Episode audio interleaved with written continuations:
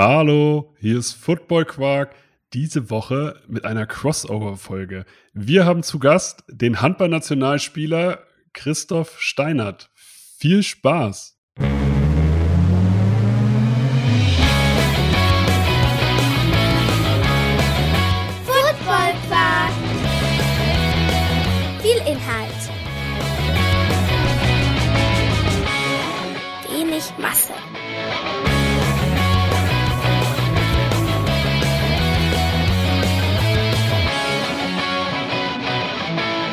Hallo Christoph. Hallihallo. Ich wusste ehrlich gesagt nicht, wie ich, äh, wie ich das betiteln sollte und deswegen habe ich mir den Begriff der Crossover-Folge ähm, einfallen lassen.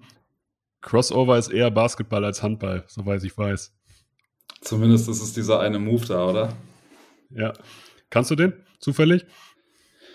Boah. Äh, ich würde natürlich sagen ja, weil wir spielen immer mal wieder auch vor dem äh, Training ein bisschen Basketball und werfen auf die Körbe und so. Ähm, aber natürlich in einer wahnsinnig schlechten Form. Also Allen Iverson bin ich nicht. Ja gut, aber du bist, auch, du bist ja auch mindestens 15 Zentimeter größer als Allen Iverson.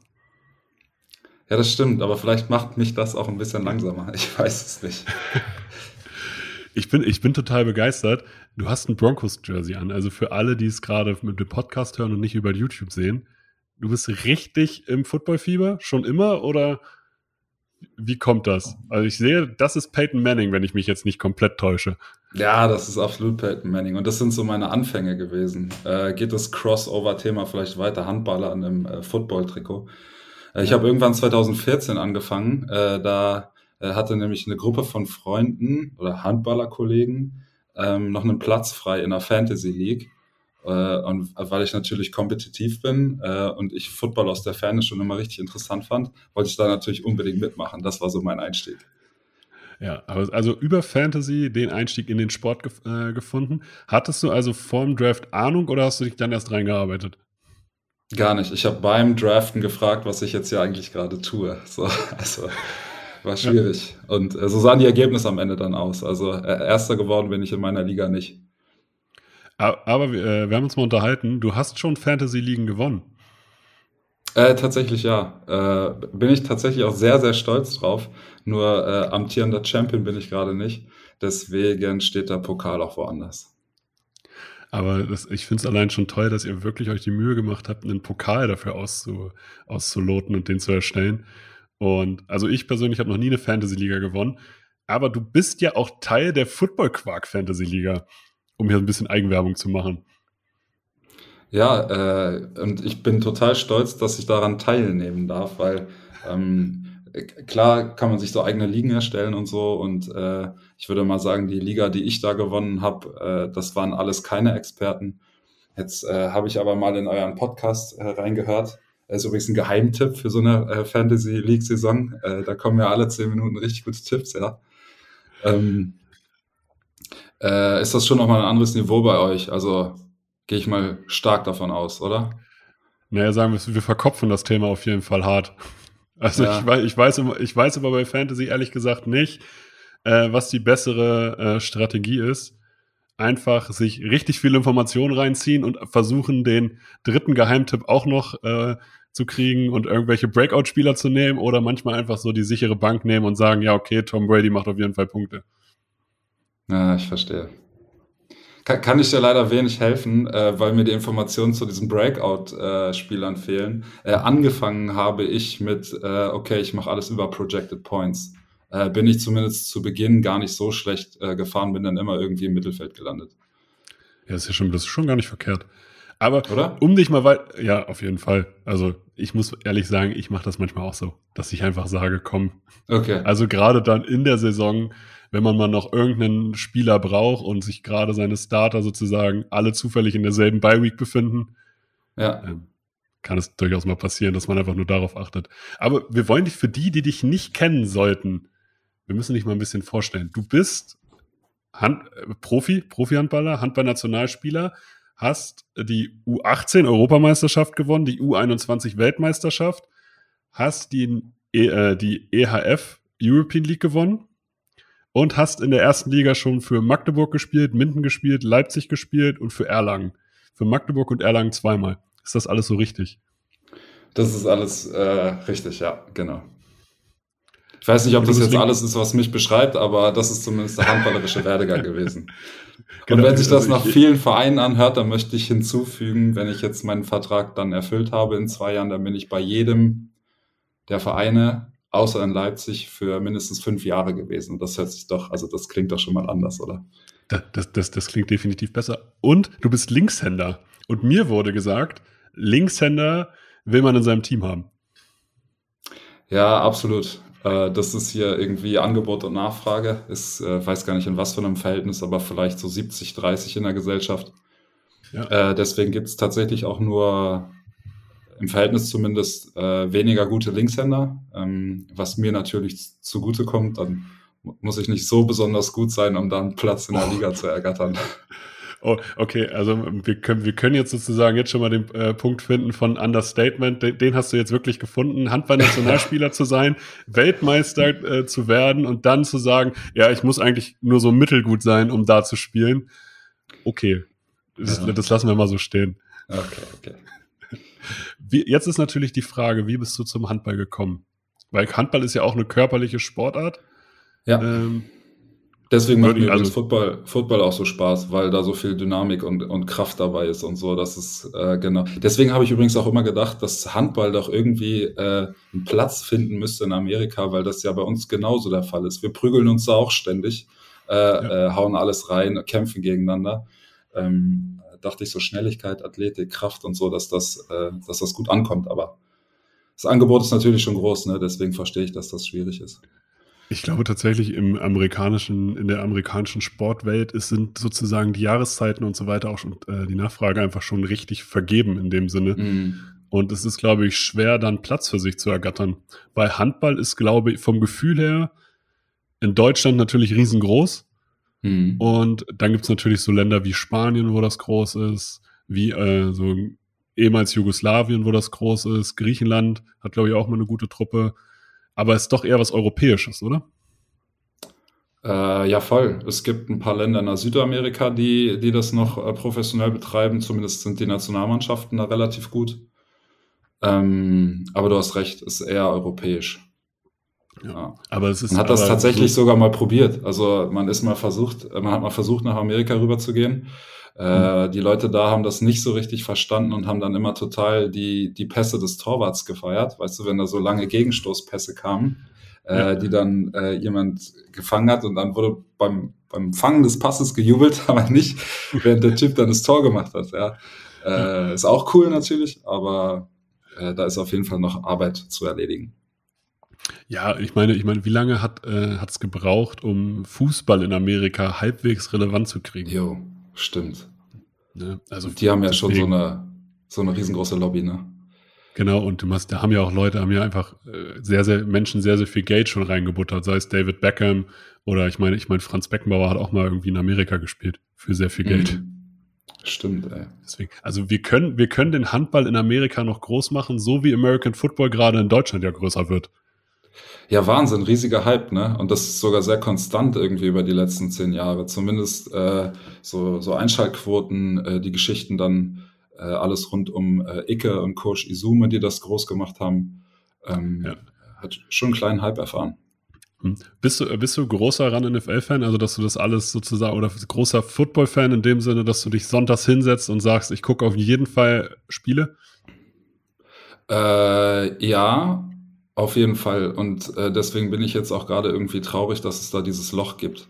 Äh, was aber richtig toll ist, wir haben äh, sonntags mittags unsere Spiele, zumindest ist das jetzt in der jüngeren Vergangenheit so gewesen. Äh, und dann sind die, die Rückfahrten immer viel kürzer, wenn du irgendwie äh, Red Zone gucken kannst oder Run NFL oder was auch immer. Ähm, äh, macht auf jeden Fall richtig Spaß und ich freue mich schon, wenn es dann, ich glaube, im November wieder losgeht. Ne? Ja. Ja, genau. Also, na, ich glaube, es geht schon Ende September, Ende September, Anfang Oktober geht's los. Ah, okay. Jetzt gar nicht. Das ist, es ist, ja, ich meine, 50 Tage, oder? In 50 oh, Tagen geht's, glaube ich, los. Habe ich jetzt neulich wieder gelesen. Also, so richtig. Ist das dann mit Preseason? Ich meine, Preseason ist Anfang September und danach, drei Wochen später, ist ja schon, beginnt die richtige Saison. Okay. Ja, geil. Noch also geiler. So, ja, so, so lange ist es nicht mehr.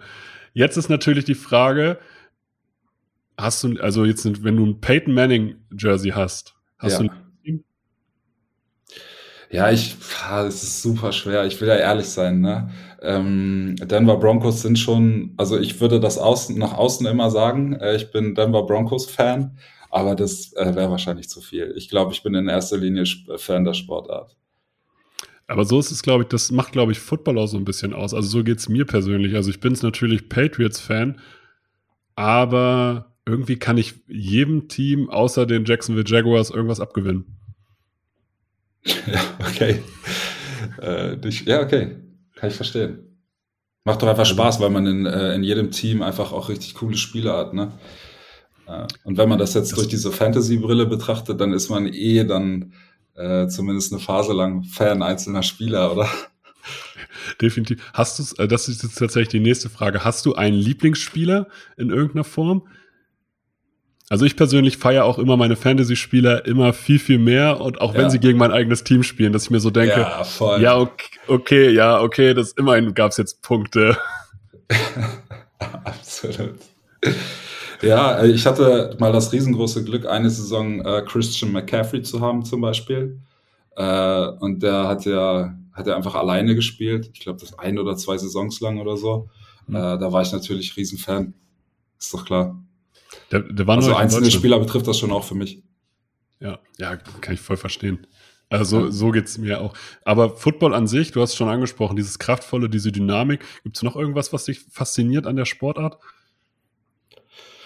Äh, ja, was ich, was ich heftig finde, ist, dass alles irgendwie geplant ist. Dass nicht immer so aussieht und auch mal Sachen irgendwie dazwischenkommen können, aber eigentlich ist ja alles und, und jede Route ist ja geplant. Du läufst jetzt äh, fünf Meter nach vorne und dann läufst du äh, acht Meter diagonal nach außen. So, das ist ja irgendwie alles so und in welche Richtung geblockt wird und so. Ich finde, äh, wir anderen Sportarten könnten uns eine Menge davon abgucken.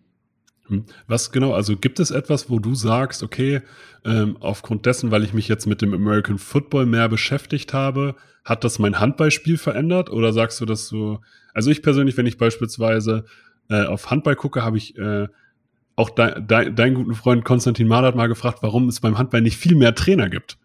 Mhm. Weil ich es aus dem Ja. Football ja kenne, dass jede Position einen eigenen Trainer hat. Ja. Ich glaube tatsächlich sogar, dass die, die Jungs äh, da drüben das so Sport im Allgemeinen am professionellsten betreiben, habe ich zumindest so das Gefühl, dass selbst der, der Fußball da noch in der Lage ist, sich was abzugucken. Und äh, zumindest merkt man das jetzt gerade, weil die meisten der Teams zum Beispiel so, ähm, ja, sagen wir mal, Special Teams Trainer bekommen. Also die kriegen eigene Trainer für Freistöße, Ecken, so Standards halt. Mhm. Äh, und ich glaube, dass das auch bei uns Einzug erhalten wird. Also, dass es nicht nur irgendwie als Experten den Torwarttrainer geben wird, äh, sondern dass vielleicht irgendwann auch äh, Kreisläufertrainer dazukommen beispielsweise oder, oder Rückraumtrainer. Bin, ich bin fest davon überzeugt, nur natürlich an den Leuten, die das dann zu entscheiden haben, weil die dann im Regelfall mehr Kohle ausgeben müssen. Ne? Aber wenn es dich besser macht. Klar, ich glaube, das so, äh, ich spreche jetzt mal von, vom Wasserkopf von so einer Organisation, Mhm. ähm, der also ja nicht aktiv auf dem Feld steht, aber ja trotzdem einen Beitrag leistet, äh, dass der sich irgendwo äh, vergrößern wird wahrscheinlich. Dass man halt Ja. sagt, okay, ich investiere lieber in einen Trainer, als anstatt vielleicht einen fertigen Spieler. Mhm. Absolut, ja. So dass du praktisch dann jeden anderen Spieler in der Mannschaft besser machst, weil da jemand sitzt, der, äh, der nochmal irgendwie ein Prozent draufpacken kann. Ne? Klar. Gibt es, also wir, wir kommen jetzt mal zu äh, einer der schönen Kategorie, diese Interviewfolgen bei uns haben tatsächlich eine Kategorie und das sind die Five Minutes of Fun, aber die gehen meistens ein bisschen länger. Mhm. Ähm, ich freue mich da tatsächlich jetzt schon auf deine Antworten. Was würdest du deinem 15-jährigen Ich raten, wenn es um die Auswahl seines Sports geht? Oh, 15, als ich 15 Jahre alt war. Hast du da äh, schon Handball, hast du da schon Handball gespielt? Wahrscheinlich. Tatsächlich ja, aber irgendwie Ja. anderthalb Jahre erst oder so. Oder? Hm? Ähm, wahrscheinlich, wahrscheinlich hätte ich es probieren sollen mit dem Fußball. Zumindest, ich weiß nicht, das klingt jetzt vielleicht arrogant, aber habe ich mich da immer für talentiert gehalten. Ähm, und habe für meine Begriffe zumindest zu schnell aufgegeben. Äh, mag aber irgendwie die Werte mehr für die der Handball steht. So bodenständig sein. Äh, ach, keine Ahnung. Kann sich ja jeder, jeder selber irgendwie äh, ausmalen, was es da für, für Unterschiede gibt.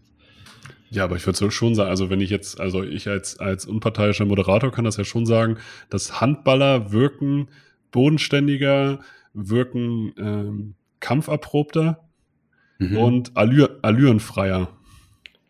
Ja, in manchen Fällen sogar gesellschaftsfähiger, würde ich sagen. Also es gibt so, so ein paar, paar Begriffe, die man da auf jeden Fall anführen kann. Ja. Also du sagst, Christoph Steinert wäre im äh, Fußball genauso erfolgreich geworden wie im Handball. Boah, genauso erfolgreich äh, ist die Frage, ne? Also ich finde, das ist immer, ein, ist immer irgendwie wie Lotto spielen. Wenn du Du hast ja in Deutschland, was weiß ich, von den 80 Millionen Menschen äh, machen 40 Millionen irgendwas mit Fußball. Und wenn es in Deutschland irgendwie 800.000 Handballer gibt, dann hast du dich auf jeden Fall gegen weniger Konkurrenz durchzusetzen. Also ja, schwierig. Ja, Lotto. Aber du musst ja auch, du musst ja auch hier sagen, die körperlichen Voraussetzungen, die du mitbringst, bringen dich ja, bringen dir ja in jedem Sport erstmal einen Vorteil. Würde ich jetzt mal einfach so behaupten. Ich meine, die, die Größe hilft dir im Handball, würde dir im Football helfen, hilft dir im Basketball. Und in der Innenverteidigung in der Bundesliga sind ja auch alle über 1,90. Absolut. Es gibt aber auch recht große Stürmer. Absolut. Also klar, kann, kann irgendwie funktionieren, kann aber für die Kleinen genauso gut funktionieren. Ne? Der Handball wird gerade kleiner, irgendwie dynamischer. Äh, auch im ja? Fußball ist viel äh, Tiki-Taka und Boden, äh, Ball bleibt auf dem Boden und so. Äh, selbst im, im äh, Football gibt's ja, gibt's ja kleine Running Backs und, und große und so. Also finde, das kann man gar nicht so, so spezifisch machen irgendwie. Bist du groß, bist du prädestiniert. Hm. Ich, äh, jetzt muss ich tatsächlich mal ein bisschen nachfragen. Du sagst, der Handball wird kleiner. Also ich weiß, dass im Basketball gibt es jetzt mittlerweile ja dieses positionslose Spiel. Also das, mhm. die sind alle riesig oder also die können halt alle mehrere Positionen spielen. Ist das im, im Handball, weiß ich, dass man quasi nicht mehr unterscheidet zwischen Rückraum Mitte und Rückraum links in den meisten mhm. Fällen. Ähm, sag, äh, geht der Trend im Handball da auch hin? Äh, tatsächlich ja. Also zumindest die erfolgreichen Mannschaften gehen so ein bisschen davon weg, du bist groß, du kannst von weit hinten aufs Tor werfen, zu äh, es ist viel wahrscheinlicher bei einem Durchbruch oder von irgendwie einer kürzeren Entfernung äh, ein Tor zu machen. Deswegen wollen wir auch genau diese Abschlüsse haben. Äh, dann werden die Spieler kleiner, sind dafür besser im 1 gegen 1 Verhalten ähm, und, und schießen aus Positionen, die irgendwie ein Tor wahrscheinlicher machen. So, das ist schon die Entwicklung, die zu sehen ist. Und das klingt für mich schon äh, sehr, sehr nach Football tatsächlich, dass ja. man einfach nach Wahrscheinlichkeiten guckt, erfolgreich zu sein. Weil Analytics genau. ist ja ein riesiges Football-Ding. Ist crazy, ne, was da alles für Statistiken gibt. Das ist so unfassbar. Ja, ja, also es gibt, also selbst bei, äh, in der Bundesliga, also in der German Football League, kriegst du nach einem Spiel eine Auswertung, welcher Spielzug wie gut funktioniert hat und weißt dann auch, wie dieser Spielzug theoretisch gegen den, den nächsten Gegner funktionieren kann. Also wie, in welche prozentualen Wahrscheinlichkeit die diesen Spielzug verteidigen würden. Weißt du, wie viele Leute äh, so ein Analystenteam hat in der NFL? Weil im Fernsehen siehst du ja immer nur diese Box, die Leute, die ein bisschen ja. weiter oben sitzen. Äh, mit äh, Offensive Coordinator und Defense Coordinator und so. Ja, also ich weiß, dass die äh, Cincinnati Bengals die wenigsten Leute dafür beschäftigen und die selbst die haben irgendwie mindestens acht Leute, die da hauptamtlich genau nur das machen und Crazy. Daten auswerten. Das ist heftig, ey. So, und acht Leute nur dafür, das zeigt halt, was für eine Wichtigkeit das hat. Voll, ja. Also da gibt's natürlich halt immer, äh, da muss man sich auch, das ist ganz hierarchisch aufgebaut, da muss man sich vom Praktikanten dann teilweise hocharbeiten und muss das teilweise selbst in der NFL gefühlt ein Jahr unentgeltlich machen. Mhm. Aber äh, da werden richtig viele Leute mit beschäftigt, einfach sich einen Vorteil zu verschaffen. Weil darum geht's, dass man halt irgendwie durch Daten versucht, das Wissen über den Gegner anzueig äh, sich anzueignen, um sich selber die Wahrscheinlichkeit des Gewinns zu erhöhen. Mhm. Weißt du zufällig, wie die die äh, Spieler auf dem Feld tracken, was das da für ein äh, System ist? Oder haben die da alle so Chips im Nacken? Oder weißt du, wie das läuft zufällig? Ich, ich glaube, das geht über die Helme. Also in ah. den Helmen ist da was drin. Okay. Ja, deswegen kann Crazy. man dann halt ja, genau ja, sehen. Da ist ja bei manchen Spielern eh schon Technik drin, ne? weil da, glaube ich, auch die Mikros verbaut sind, oder? Genau. Also von daher Okay. ist das sozusagen sowieso nicht so das Thema, das da auch noch zu verbauen. Und ähm, deswegen hat man eigentlich den komplett gläsernen Sportler da eigentlich. Hm. Du weißt halt, wenn der eine, Rund eine, eine Route nicht komplett äh, durchgesprintet ist. Ja, klar. Klar, du kennst deine Sprintwerte aus dem Training und so, weißt, was er bei 100% kann. Ja, klar. Ja. Und das, das, das ist schon echt faszinierend. Und Jetzt- ein bisschen beängstigend, oder? Definitiv. Also ich bin froh, dass ich es nicht machen muss, weil ich wäre der Erste, der dann sagen würde, ja komm, also es ging hier um nichts mehr. Ja, ja. Ja. Gibt, gibt es in deinem Freunden, Bekannten und Mitspielerkreis, also du bist ja sozusagen, befindest dich ja in deiner, auch in deiner Sportlerbubble, würde ich jetzt mal sagen. Und ich glaube, du kennst relativ viele Athleten. Mhm. Das ist vielleicht ein Vorurteil, aber glaube ich jetzt einfach mal. Gibt es da jemanden, den du am ehesten auf dem Footballfeld sehen würdest? Und wieso? Ja, ich habe tatsächlich jemanden in meiner Mannschaft, ähm, der ist bei uns außen, er heißt Christopher Bissel und ist eh so sehr Amerika-affin. Also steht total auf äh, Eishockey beispielsweise äh, und guckt aber auch richtig gerne Football und macht regelmäßig in Amerika Urlaub, also Nordamerika. Äh, und der ist so, ja, wie, wie soll ich sagen? Der hat bei uns vielleicht als ersten Tipp äh, die meisten Steals in der Mannschaft. Äh, und das wäre, der wäre so typisch Secondary. Der ist so, so drahtig dünn, aber so, so Bruce Lee-Körper, weißt du? Also äh, trotzdem sehr kräftig und so. Äh, ist fix nach links, rechts, vorne, hinten, kann gut antizipieren und so. Äh, also den zum Beispiel, ich glaube, das wäre mein erster Tipp. Okay. Ja, und vor allem ist es auch gut, dass es direkt zugeordnet ist. Und äh, macht jetzt ist natürlich für Secondary-Spieler ganz wichtig, ist er auch gut im Trash-Talken. Stimmt, ja, das macht er gut. Das macht er richtig gut. Ja. Ja. Jetzt kommen wir natürlich, also für mich immer die eindrucksvollste Position, körperlich gesehen, sind O-Liner. Wo ich selber Mhm. Defense Line gespielt habe, ähm, finde ich es krass, wie sich so 140, 150 Kilo Kolosse äh, einfach fix bewegen können. Jetzt Ja. ist natürlich die Aufgabe eines O-Liners, ist ja, Menschen zu beschützen. Ja. Und jetzt müssen wir hier eine persönliche Frage für dich anbauen. Gibt es für dich eine O-Line im Leben? Einen eigenen persönlichen Schutz oder was? Ja. Wo du sagst, das sind, das sind sozusagen, das ist, äh, wenn nichts mehr geht, dann verbringe ich einfach Zeit hier und dann weiß ich, alles wird gut. Ah, okay.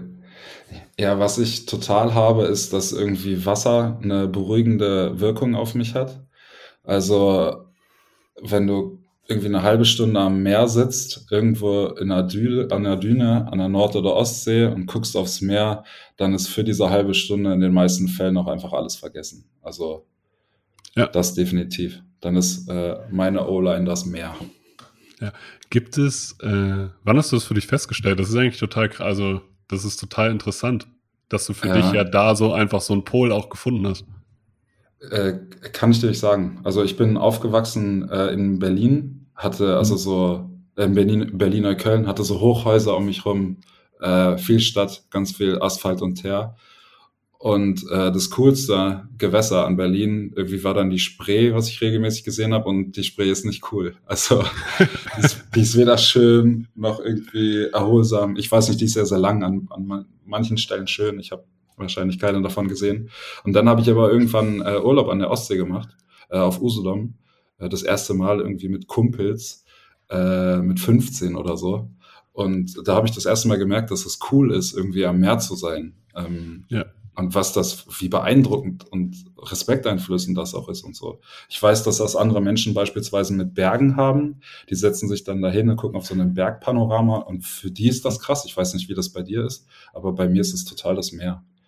Mhm. Also ich, ich kenne das, das, also da, da habe ich aber auch nur drüber gelesen, da weiß, da habe ich für mich selber noch keinen Effekt drin gesehen, dass Menschen in den Wald gehen, um sich zu beruhigen. Mhm. Also von den Elementen her. Anscheinend gibt's da ja einfach, dass, dass da jeder so seinen Spot findet. Also mich be, äh, beruhigt Meeres, äh, Meeresrauschen auch und Mhm. ähm, aber man muss sich, finde ich, aktiv auch Zeit dafür nehmen. Also das ist nicht so, Voll, was so ja. nebenbei Das läuft. fällt dir schwer, oder was? Ja, genau. Also ich muss mich dann darauf Ja. einlassen in dem Sinne. Ja, okay, verstehe. Ja, Das aber, ist es auch ist, eine aber Kunst, ich ne? finde, ja, aber es ist ja total wichtig, auch für dich als Sportler. Ich stelle mir halt äh, sozusagen, ja, du bist ja wahrscheinlich auf vielen Drucksituationen ausgesetzt. Oder nimmst du, das ist Absolut. natürlich die Frage, nimmst du das als Druck wahr oder bist du der Typ, der sagt, ja, im Endeffekt spiele ich Handball? Ja, ich kann das ganz gut ausblenden, muss ich sagen. Ich glaube aber, es wäre total schwierig, sich da jedes Mal Gedanken drüber zu machen, was die, dass die 1000, 3000, 5000, 8000 oder wie viele Leute das dann auch immer sind, am Fernseher ja noch viel mehr. Wenn du dir diese Dimensionen bewusst machst, dann glaube ich, hast du irgendwie ein Problem. Also ich kann das ganz gut ausblenden. Ich hatte tatsächlich sogar eher Probleme früher, äh, so in meiner Anfangszeit, wenn meine Eltern gekommen sind. Also Ja. dann waren mir die, die 3000 Leute in der Halle egal, aber wenn ich wusste, Mama und Papa sind da, dann war so, ah, jetzt gut spielen. Benimm dich. So, ja. Ja, krass. Ja, das ist, aber das ist auch total spannend, dass man halt sagt, so, ja, okay, die 3000, 5000 Leute, die einen ja irgendwo nicht persönlich kennen oder keinen Zugang zu einem direkt Ja. haben, sind dann nicht so wichtig wie die zwei Leute, wo man auf jeden Fall weiß, ja, die achten ja prinzipiell auch auf dich. Gucken die, Ja, ja, beim- gucken die Hand, also gucken die Handball oder gucken die einfach dir beim Spielen zu? Das ist eine gute Frage, ne? Also ich glaube, meine Eltern gucken mittlerweile auch Handball, ja. Tatsächlich. Ja. Weil die analysieren nämlich auch. Ah, okay. Ja, Und haben, ja jetzt, ist, jetzt ist natürlich die weitere Frage, haben, äh, die hören, hören, die hören, hören die Podcast? Jetzt, sonst traue ich mich vielleicht nicht, die Frage zu stellen. Nee, aber die hören Radio mit Sprechbeiträgen. Äh, sind Ja, so jetzt ist- in Berlin Radio 1 und Deutschlandfunk und sowas. Ja. Äh, jetzt ist natürlich die Frage, haben die auch Ahnung von Handball, dass sie dann, kannst du ihren Analysen folgen, dass du jetzt sagst, so, ja, okay, da ist was dran? Oder ist es mehr so, ja, nee, das spielt man nicht so. Ja. Also ich hoffe mal, dass sie es nicht hören jetzt, ja. Weil äh, haben sie beide nicht. Also wirklich gar keine Ahnung. Aber die äh, ist ja ist ja gar nicht immer schlecht, weil manchmal ist so ein äh, objektiver Blick aufs Spiel äh, auch ziemlich viel wert. Also wie ist wie ist das rübergekommen, was da passiert ist oder äh, Ja. keine Ahnung. Manchmal ist es sogar Ja, so, wenn man nicht zeigt, dass man kämpft beispielsweise und trotzdem kämpft, dann hat das für die meisten, die zuschauen, irgendwie keinen Wert, ne? weil die es nicht sehen. Ja, und, das, ist ja auch ein interessanter Punkt. Also auch für unsere Zuhörer und Zuhörerinnen. Man kann sich auch mit Sportarten beschäftigen und sich da so reinarbeiten. Und dann äh, ist es gar nicht schlimm, sozusagen, nicht äh, das Fachjargon zu beherrschen. Äh, ich persönlich, ich äh, moderiere manchmal äh, Drittliga-Handballspiele und Mhm. habe auch nicht wirklich Plan von Handball und moderiere es eigentlich so, dass ich halt einfach nur beschreibe, was ich da gerade sehe. Oder was Ja. mir auffällt. Absolut. Und, Und, auch äh, das ist ja in den meisten Fällen äh, das, was die Leute, die dir zuschauen und zuhören können, oder? Also bist du praktisch einer von denen, so. Das ist doch dann die perfekte Besetzung. Zumindest für meine Begriffe. Ja, also dass man zumindest dann weiß, okay, äh, die Auffälligkeiten, die einem dann, äh, die, die man halt bemerkt, dadurch allein, dass man einen anderen Blick hat von oben, ähm, nimmt man ja das Spiel ganz anders wahr, als du jetzt, wenn du auf der Platte stehst. Ja, voll, voll. Aber wie ist dann da so dein Feedback? Kommt, äh, kommt tatsächlich immer drauf an, also bisher eigentlich positiv. Ich habe einmal äh, bei einem schlechten Team, äh, also bei einem schlechten Spiel, äh, habe ich wohl gezeigt, dass ich jetzt auch gar keinen Bock mehr habe. okay. Und weil ich habe mir gedacht, so, was ist hier los? Es kann doch nicht sein. Warum? Also ich bin ja auch da wieder, ich bin nicht unparteiisch. Ich habe auch nicht den Anspruch, da unparteiisch zu sein, sondern ich bin für das Heimteam, Ja, weil das, weil das Heimteam in meiner Heimatstadt spielt. Und äh, ich da die Spieler kenne und ich bin da grundsätzlich dann immer für die Leute, die ich kenne. Und äh, ja, die haben an dem Tag einen Kacktag gehabt und das habe ich als Moderator in dem Moment gezeigt. Hm. Das, und da hat dann einer mal in die Kommentare geschrieben, so, ja, und jetzt hat der Moderator auch keinen Bock mehr. ja, okay. Ja, gut, aber es ist doch nur menschlich, oder? Ja, das habe ich mir dann auch gedacht. Also ich, also ich kann deswegen trotzdem ruhig schlafen. Ja, siehst du, denke ich doch auch. Das ist vielleicht so ein bisschen wie wenn äh, Länderspiele in ARD und ZDF laufen. Da sind die Moderatoren ja im Regelfall auch für die deutsche Mannschaft, ne? Ja, wie, wie findest du das als Spieler, dass sich Moderatoren sozusagen oft unparteiisch geben, aber dann ja doch Tendenzen preisgeben? Oder wäre es dir lieber, wenn du sagst, hey, mir ist komplett egal, aber lass, lass die doch eine Meinung haben, ist doch unterhaltsamer. Hm. Ja, also ich finde das absolut okay. Äh, so, boah, ich weiß gar nicht, wie ich das sagen soll. Ey. Ich habe total Probleme damit, wenn ähm, wenn so Kommentatoren, also in erster Linie die Leute, die keine Experten sind, äh, ständig werten. Also das war jetzt ein schlechter Pass, äh, das war ein super schlechter Wurf, äh, das hat er jetzt aber großartig gemacht und boah, ist das ein Genie. So, ähm, da, ganz oft merkt man, dass das nicht so richtig, zumindest aus Handballerperspektive, zu den Situationen passt. Äh, und das kann, da, damit habe wahrscheinlich auch nur ich ein Problem und alle Leute, die das dann im Fernsehen sehen, irgendwie denken da so wie der Moderator. Aber die Leute sind sich äh, ganz oft nicht be bewusst, dass das äh, ja, Meinungsbilder sind für eine Mehrheit. Ne? Ähm, und wenn du das zu oft in, in eine bestimmte Richtung machst, äh, dann kann das schon auch sein, dass sich so ein Stimmungsbild kippt zu, zu einem einzelnen Spieler. Dann bedeutet das äh, in der Folge irgendwie, dass die Verträge nicht mehr so lukrativ sind, wie sie vielleicht hätten sein können und so. Ich glaube, da kann sich am Ende nicht, nicht jeder, jeder Entscheider, und damit meine ich jetzt Geschäftsführer und Manager und so, von frei machen, dass äh, sich so eine Meinung dann bildet. Das, das, ist, das ist tatsächlich super interessant. Also wir alle kennen ja wahrscheinlich die, äh, ich nenne es mal Kneipensportler, äh, die selber keine 10 Meter laufen können, aber grundsätzlich sagen, ein, also grundsätzlich einschätzen können, wie der Leistungssportler im Fernsehen das hätte besser machen können in der Situation. Ja. Aber es, das ist sozusagen, dass ja auch Moderatoren da ja auch eine Verantwortung haben. Das muss genau. man sich, glaube ich, bewusst werden. Ich glaube, äh, Toni Kroos ist da, finde ich, so ein Beispiel. In Deutschland als Querpass-Toni verschrien, international einer der angesehensten Mittelfeldspieler, die es gibt. Ja. Ja, absolut.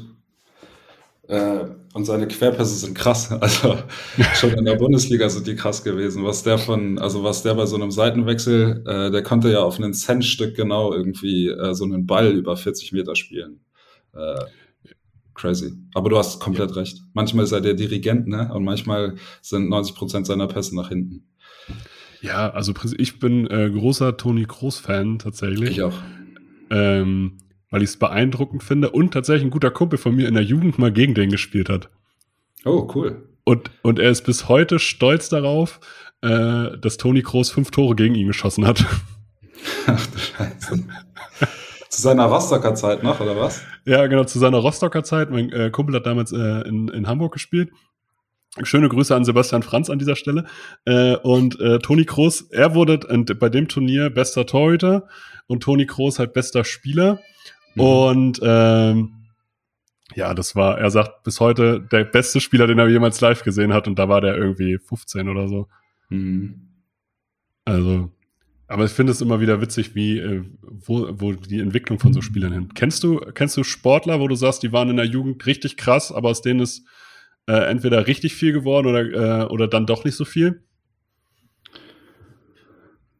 Boah, ich weiß nicht, ob das schlimm ist, wenn ich das jetzt sage, aber du meinst so, so Sebastian Deißler-mäßig, äh, dass dann so ein Schnitt ja. in der Karriere war oder bei denen das früher aufgehört hat? Ich glaube, bei denen das früher aufgehört hat. Ich würde auch bei Sebastian Deißler war es ja auch, da, es hat halt einfach eine Krankheit. Äh, ja. Das wäre, ist, finde ich, was anderes. Da geht's, für mich geht es so um Leute, also ich habe schon mit Leuten zusammengespielt, die waren 20 mal talentierter als ich. Ja.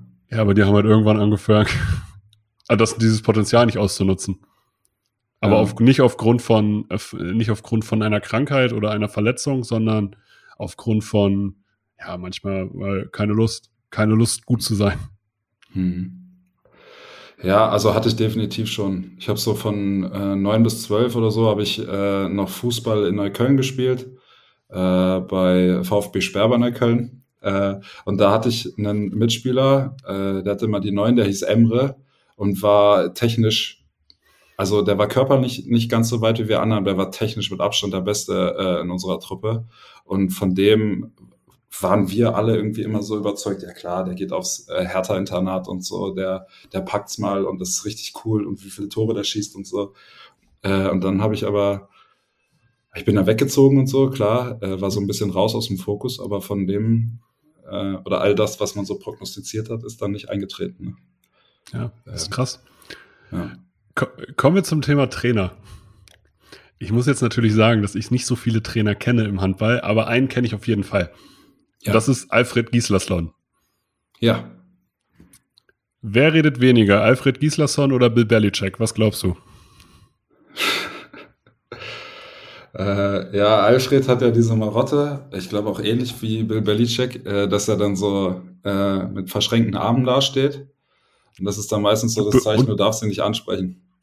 Ah, okay. Und, und böse guckt. Also ich, also ich finde, er kommt sogar übers Fernsehen autoritär rüber. Ja, beide, oder? Ja, beide auf jeden Fall. Also ich würde bei beiden wahrscheinlich einfach auf den Boden gucken. ja, wir alle. Ja, klar. Das Trainerdasein lebt ja auch von, äh, von der Autorität, oder? Man muss schon ein bisschen, ein bisschen Angst dabei sein, damit auch das umsetzt, was vorgegeben wird. Ja. Aber ist es, also ich meine, Gislason hat im Handball, glaube ich, alles gewonnen. Ist das für ja. so einen Trainer dann zu spielen nochmal was Besonderes?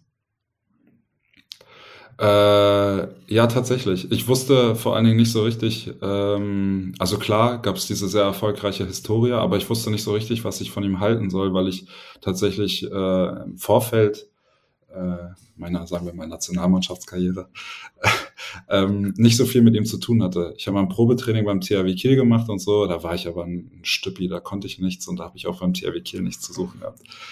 Ähm, und äh, das war dann jetzt bei diesen, bei diesen Lehrgängen bei der Nationalmannschaft was ganz anderes. Also war sehr kommunikativ, äh, sogar richtig witzig. Also äh, immer wieder so Spitzen geschossen, die sehr witzig waren.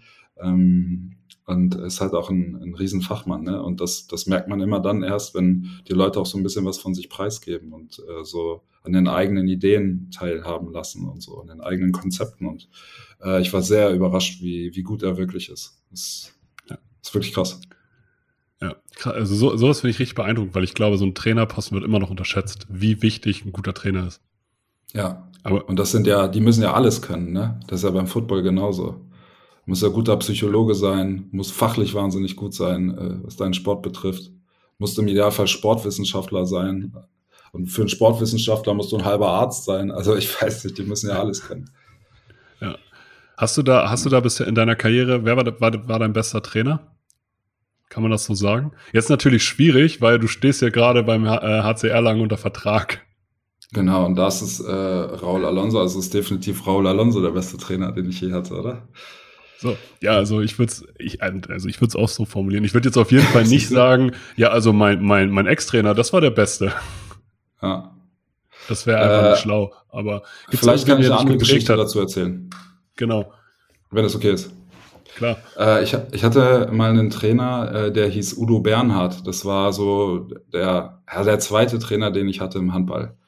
Hm. Und äh, wir waren damals eine Dorftruppe und der hat das aber irgendwie geschafft, aus so einer wir waren alle Jahrgang 90 und 89 aus so einer, aus so einer Dorftruppe einen äh, ambitionierten Haufen zu formen. Also der hat bei so, wir trainieren jetzt zweimal in der Woche, hat er das hingekriegt, dass alle 16 Leute in diesem Kader irgendwie einen Leistungsgedanken hatten. Und äh, das hat sich auch übertragen aufs, äh, aufs, sagen wir mal, richtige Leben. Da waren dann irgendwie so 14, 15, 16-jährige Jungs, die waren dann nicht nur gut im Sport, und waren total engagiert und da war ein totaler Spirit drin, sondern die haben dann auch auf einmal angefangen, bessere Noten zu schreiben, weil sich dieser Leistungsgedanke auf, auch auf die Schule übertragen hat und so. Und das finde ich äh, nach wie vor wahnsinnig beeindruckend, wie der das hingekriegt hat. Auch so pubertierenden Jungs, ne?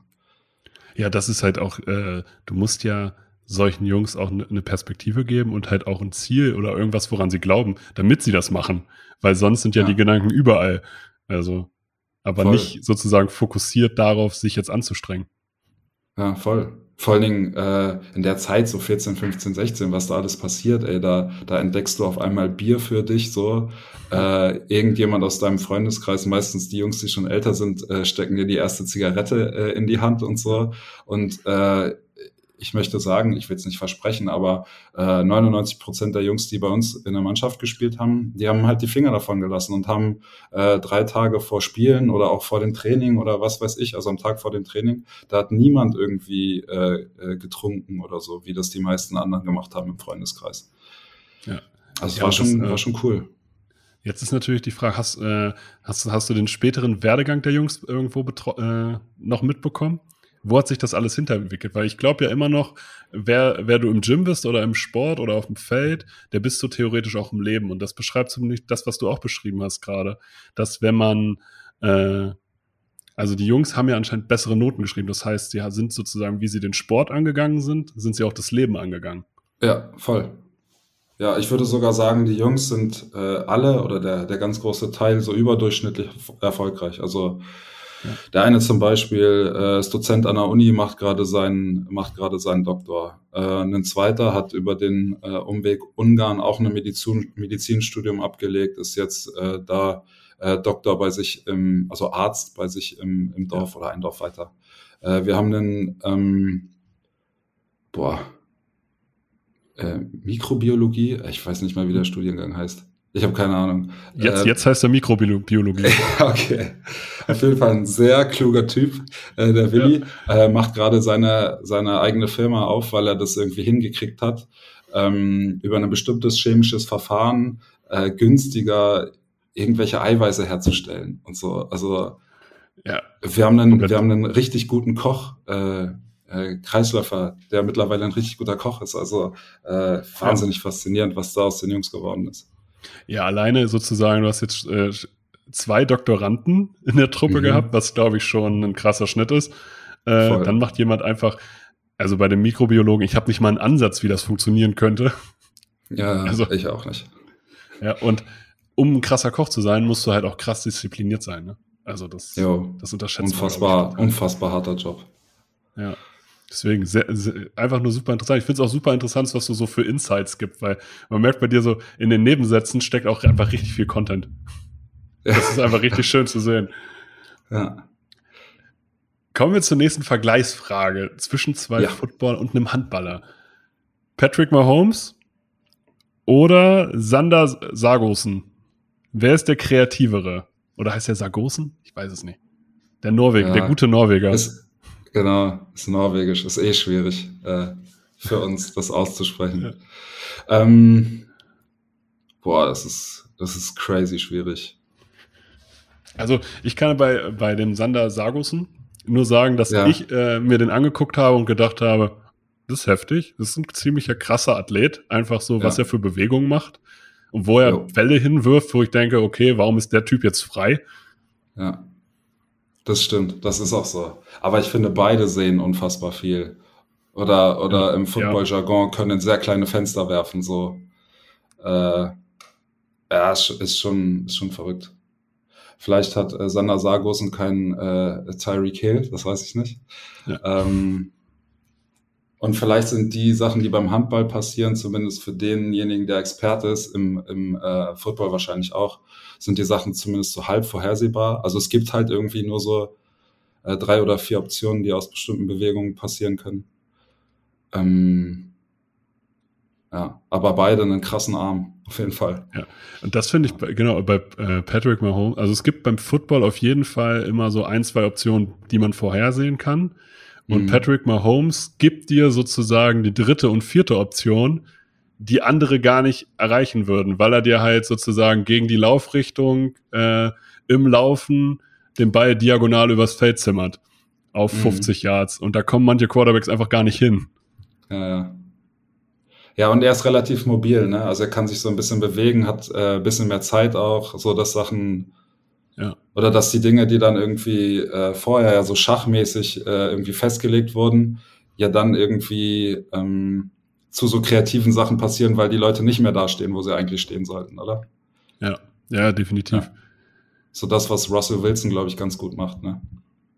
Ich sehe, du, du hast unseren Podcast gehört. Genau das habe ich tatsächlich ja. als Stärke von, von Russell Wilson äh, gesagt. Ich finde, Russell, Wil Russell, Wilson ist outside, aus, äh, outside vom eigentlichen System besser als im System. Ja, okay. Ja, muss man auch erstmal können. Absol absolut. Also, ich, ich hoffe, dass uns das hilft übrigens. Ja, ja, ach, ich bin positiv. Also ich sehe es noch nicht ganz, ehrlich gesagt, es ist zwar klar ein harter Break gerade, aber ich sehe es noch ein bisschen kritisch, was die Denver Broncos vorhaben, aber ich sehe das Potenzial und das finde ich, das macht es spannend. Ja. Hast du einen aktuellen ja. Lieblingsspieler bei den Broncos? Boah. Ey, als ich angefangen habe, ne, und das tut mir auch so weh, dass die ständig wechseln, da war das dann so Demarius Thomas, äh, war ich Fan, oder ja. äh, ja, der war auch, äh, der, Miller, war auch krass. keine Ahnung, krasseste ja. Superstar der ganzen Truppe, so, äh, und ja. die sind ja irgendwie alle weg, irgendwie alles traurig. Ähm, jetzt muss man sagen, bin ich natürlich auch Russell äh, Wilson-Fan, äh, weil er eine super Künstlerin zur Frau hat. Ja, ja das, ist, das ist auch ein klares Argument. So. weil für uns zählt ja nicht nur das Sportliche, sondern auch der Mensch bei uns Broncos. Ja. Und ja, weiß ich nicht, Melvin Gordon vielleicht? Ja, das kann ich verstehen. Ist aber, ist, äh, wird er viel spielen? Äh, was sagst du? Ja, wenn ich euch so zugehört habe, dann teilt er sich die Arbeit auf jeden Fall. Ja, Oder? Okay, deshalb. Ja, also ich glaube, Javonte Williams wird mehr spielen. Okay. Ja, vielleicht als, als kleiner Hinweis. Bin ich jetzt, bin ich jetzt Fan von der zweiten Reihe oder was? Ja, warum? Melvin Gordon ist aber auch eine Legende, ist schon ewig in der Liga. Das muss man bei Running Backs ja auch immer noch äh, sozusagen. Äh, Stimmt, ist gar nicht so üblich, ne? Richtig, also so lange spielen die eigentlich nicht. Die sind ja schnell kaputt. Ja. Ja. Kommen wir. Es gibt natürlich auch wieder einen Handballer, äh, den auch, glaube ich, jeder kennt, ist Uwe Gensheimer. Mhm. Oder, oder Beckham Jr. Wer hat das krassere Handgelenk? Ja, stimmt. Äh, darf ich OBJ sagen eigentlich? Das, ja, das ja, kürzer. Ja. Äh, der kann ja auch noch werfen, ne? Ja. Das ist crazy. Also auf jeden Fall ist äh, OBJ der bessere Tänzer, das weiß ich. äh, Uwe Gensheimer hat, glaube ich, aber das bessere Handgelenk. Ja, der hatte, also das ist auf jeden Fall eklig, was der macht da, ne? Also, was er für Würfe nimmt. Ja, ist völlig also, verrückt. Also als, als Amateur kann ich immer nur sagen, dass man sich solche Handballvideos anguckt und dann versucht, diese Würfe ohne Harz nachzuwerfen. Und das klappt nie. Ja. Also, also kannst den Ball ja nicht mal so halten. Also der klebt ja nicht. Ja. Und ich glaube auch, äh, und die Diskussion gab es ja immer wieder, dass es so, äh, so selbstklebende Bälle geben soll oder ähnliches, mhm. oder Harz ganz verboten werden soll. Die Bälle werden dann kleiner. Aber ich glaube, das macht aus der ganzen Geschichte eine andere Sportart. Also da kannst du beim ja. Football auch den Ball rund machen, macht auch eine ganz andere Sportart draus. Ja, ja, das glaube ich auch. Ich habe mal versucht, mit Harz zu werfen und ehrlich gesagt, und ich bezeichne eigentlich, glaube eigentlich, dass es zumindest weit werfen kann. Mhm. Aber mit Harz kommt der Ball ja nicht mal an. Der fliegt nee, ja einfach auf dem, der fliegt ja einfach auf den Boden. Ja, ja, keine Chance. Also das ist auf jeden Fall eine Sache von Übung. Das ist genauso wie du das ganze Leben äh, keinen Harz an den Händen hast. Ist das andersrum, wenn du das ganze Leben äh, Harz an den Händen hast, dann kriegst du so einen Ball ohne Harz auch nicht in die gewünschte Richtung. Also gilt ah, okay. für beide Seiten. Ja, ja okay. Das, das beruhigt natürlich. Natürlich. es ist vierter Versuch und Goal. Du bist, hast drei Yards zu gehen. Welchen Spielzug spielst du? Äh, das ist ganz klar. Das wird bei mir angetäuschter Laufspielzug und dann aber Running Back mit Lauf durch die Mitte. Okay, mit wem? Vor fünf Jahren wäre es Beast Mode gewesen. Darauf äh, basiert die Frage eigentlich tatsächlich. Du ja. sagst also, ja, das war ja doch diese, die haben doch den äh, Super Bowl verloren, sagen wir mal so, weil sie kurz vor der Endzone, obwohl sie Marshawn Lynch hatten, äh, nicht gelaufen sind, sondern geworfen haben und dann der Ball intercepted wurde. Jo, irgendwas war da. Ja, kann gut sein. Habe ich gerade nicht ja. vor Augen, aber äh, Alles gut. wäre dumm, das ja. zu tun. Ja. Absolut. Deswegen, wir kommen noch mal zu deiner Fantasy-Strategie und das ist uns ja. ziemlich auch der Abschluss. Hast du drei Tipps, also äh, sozusagen einmal drei Tipps dafür, wie man pickt? Mhm. Also und drei Spieler, die du auf jeden Fall gerne in deiner, in deiner Wunschmannschaft hättest. Okay. Also drei Tipps. Äh, für jeden, der den Podcast jetzt schon hört, doof. Für jeden anderen Fantasy-Spieler, den dann derjenige kennt, äh, wenn ihr ihn mögt, sagt ihm, er soll Football-Quark hören, weil äh, das ist tatsächlich gut. Also vor allem für all die Leute, die nicht so im Thema sind, wie ihr beide es seid. Das ist, äh, ähm, also das ist witzig. Also wir müssen jetzt dazu sagen, das ist nicht gekauft und auch nicht abgesprochen. Weil. Ja, aber ich, ich wusste es ja vorher nicht, ey, aber das macht eine neue Welt auf für mich, ey. Habe ich den Pokal jetzt äh, jedes Jahr hier stehen, kann ich mir einen festen Platz in der Vitrine für frei machen. Ähm, dann muss man, glaube ich, weggehen von, äh, ich hole mir die Stars, die ich kenne, zu ich gucke mir vorher an, welche Leute statistisch gut sind. Und äh, dritter Tipp wäre dann auch direkt die Überleitung zu meiner Strategie. Ähm, ich glaube, es ist Pick 1 Running Back, Pick 2 Running Back, Pick 3 Wide Receiver und erst dann kannst du überhaupt anfangen, über Quarterbacks nachzudenken.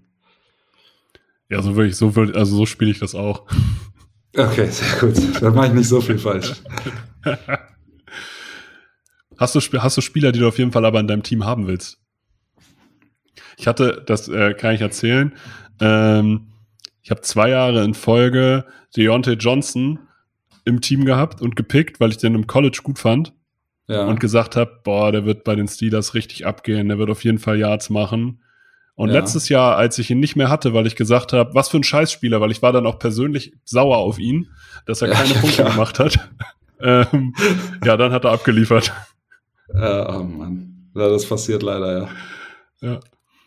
Ja, ich finde, man muss sich so ein bisschen äh, Gedanken auch irgendwie um die Konstellation machen. Also, wie heißt nochmal der Quarterback äh, mit der eigenen Schriftart und äh, jedes, jedes Spiel äh, neues Outfit? Oh, das, ich sag jetzt mal Cam Newton, aber das stimmt bestimmt. Cam Newton. Ja. Genau, äh, bei Cam Newton, wenn du den dann auf einmal im Team hast, dann kannst du davon ausgehen, dass äh, nicht jeden irgendwie Endzone oder, oder Red Zone Lauf dann die Running Backs machen, sondern da wird er auf jeden Fall den Ball haben wollen, immer mal wieder. Ja. So, und wenn man solche Konstellationen irgendwie im Blick hat, äh, ich glaube, dann ist man gar nicht so weit weg von, äh, das kann was werden. Hey. Christoph, ich bedanke mich für deine Zeit. Habe ich Aber kriege ich vergessen? keine Tipps jetzt? Ich habe gedacht, ich kriege von dir noch so ein, zwei Tipps. Oh, oh, was, was, was willst du hören? Jetzt, äh, jetzt ist natürlich die Frage. Ja, wie, also ich würde ganz gerne wissen, wie früh oder nimmt man überhaupt Defenses? Oder ist das so, ich, ich fülle auf einfach ganz am Ende? Und was also mache ich, ich so, so in der Mitte, wenn, sagen wir mal, die 30 oder 40 Spieler, die ich kenne, im Regelfall ist das ja so äh, bei den meisten, äh, gehe ich dann nach Projected Points so oder was mache ich da? Also ich mache mir immer tatsächlich einen, einen, Plan. Also ich schreibe mir tatsächlich für die, für jede Position Spieler auf, die ich gut finde, wo ich, und die rank ich. Mhm. Und dann mache ich mir eine Draft-Reihenfolge nach Position, dass ich halt sage, okay, für mich sind Running Backs erstmal wichtiger als Receiver und Receiver wichtiger als Quarterbacks. Wie machst du das? Digital oder so händisch, dass du die aufschreibst, so Schnipsel also, ausgeschnitten, hab, die dann weglegst, wenn die weg sind? Ich habe äh, eine Excel-Tabelle und lösche die dann durch. Yes! Geil. So, ne, also man muss das ja auch, äh, man muss das auch leben. Ne? Ja, klar. Also, das, das, darf man immer keinem erzählen, aber ich nehme mir da wirklich. Dass du noch keinen Job in der NFL hast, ey. Äh, und dann gucke ich halt mir dann an, ja, okay, der ist weg. Und damit ich halt ungefähr auf Stand bin, okay, die sind noch da, von denen, die ich feiere sozusagen, oder wo ich glaube, dass sie gut sein werden. Und deswegen ist es bei mir immer Running Back, Running Back, Receiver, Receiver. Dann mhm. in Runde 5 fange ich an, mir den Quarterback auszusuchen, weil es gibt halt 32 Starter. Und äh, du kannst dir ja sozusagen mal angucken, der Unterschied zwischen dem besten Quarterback und dem 15. besten Quarterback in der Liga laut Fantasy der ist nicht so groß wie der Unterschied zwischen dem besten Receiver und dem 15. Receiver. Oder mhm, dem 15. Running Back. Und deswegen ja. ist es halt wichtig, sozusagen da früh Leute zu kriegen. Und bei Defensive gehe ich nie vor Runde 10. Eher später. Okay, ja. Weil ich, okay. also, weil ich dann halt sage, so, komm, du findest auch da noch eine vernünftige Defense. ich glaube, du, äh, du wirst nie vorher. Vor Runde 10. Ja, es ist halt auch immer schwer. Also du hast wahrscheinlich äh, so krasse Defenses. Ich glaube, so die Patriots oder die Bills oder die Broncos hatten ja die letzten, im letzten Jahr einfach die drei besten Defenses. Und ja, also solche, vielleicht kriegst du dann nicht die, aber wenn du irgendwie die fünf beste Defense hast, ähm, wo du, wo du halt weißt, die machen viele Turnover und das sind ja auch immer wichtige Punkte. Du musst ja mhm. das Spiel sozusagen ja dann so denken, dass du halt sagst, okay, mir ist es eigentlich egal, ähm, wie viele Yards in dem Sinne die reinkriegen. Mir ist aber, wenn die viele Turnover machen, dann ist, kann das für Fantasy trotzdem eine gute, ähm, eine gute äh, Defense sein. So wie du mhm. halt, wie du es schon gesagt hast, wenn du einen Quarterback hast, der selber auch laufen kann, so wie Josh Allen, wie Mahomes, wie Lamar Jackson, dann hat es ja sozusagen, ist das ja ein riesiger Mehrwert. Ich hatte beispielsweise mal in einer Saison Thema Running Backs ähm, LeGarrette Blunt. Der ist eigentlich kein guter Running Back, Aber der hat in dem Jahr 16 Touchdowns gemacht, weil er die ganzen Red Zone Targets gekriegt hat und dann immer nur für zwei Yards gelaufen ist. Aber dann war es Ja, halt ein okay. Touchdown. Und dann, Ja. dann nimmst du dir halt lieber so ein, wo du weißt, okay, der hat vielleicht einen Touchdown und äh, dann hat er nicht viele Yards, aber er hat den Touchdown und das sind ja sozusagen ja auch viele Punkte, die du dadurch kriegst. Absolut, ja. Ist, der ist kein Geheimtipp mehr, oder? Ich glaube, der ist retired mittlerweile. Gut, dann schreibe ich mir das nicht auf. nicht, nicht, dass du dir den suchst. Aber es gibt ja so, Mel Melvin Gordon könnte genau so ein Red Zone äh, Running Back werden. Ja. Der hat einfach die harten Yards dann mitnimmt. Also, Fournette hat das, glaube ich, auch mal gemacht, oder? ja, das genau. Einfach, einfach so, ein, ja, so Powerbacks. Die Ja. halt selber, du musst ja halt immer gucken, wenn du so, sagen wir mal, du stehst drei Yards vor der Endzone oder zwei Yards, dann kannst du ja, dann ist es ja irgendwann einfach Physik, wenn du da einfach so einen 110 Kilo Athleten hast, der einfach fünf Meter Anlauf nimmt, um irgendwo reinzurennen. Ja. Ja, der macht relativ sicher dann auf jeden Fall den Touchdown. Aber es muss irgendwie immer, immer weit genug weg sein, dass das nicht der Quarterback selber macht, ne? Ja, Äh, aber nah genug dran, dass es die schweren Jungs machen. richtig. Ja, okay. So, also. Deswegen, also das sind so, also ich weiß nicht, ob das Tipps sind in dem Sinne, aber ich, äh, wenn du willst, das kann ich dir auch hier versprechen, ich kann dir meine Excel-Tabelle schicken. Ja, cool, vielen Dank. So, also, Ja, und es wird ja noch ein paar Folgen geben, oder bis dahin? genau, es wird noch ein paar Folgen geben. Also wir machen ja jede Woche mindestens also eine NFL-Preview-Folge Mhm. und äh, wir machen ja auch noch den Live-Draft vorher. Also Okay, wird, bis dahin, bis dahin sind alle vorbereitet. Okay, ziehe ich mir rein, dann bin ich das auch. Richtig. Und ich kann mich nur noch mal bedanken für deine Zeit. Wie, Ja, äh, jetzt, bist, jetzt ist gerade Vorbereitung beim Handball. Was steht Genau. die Woche noch an?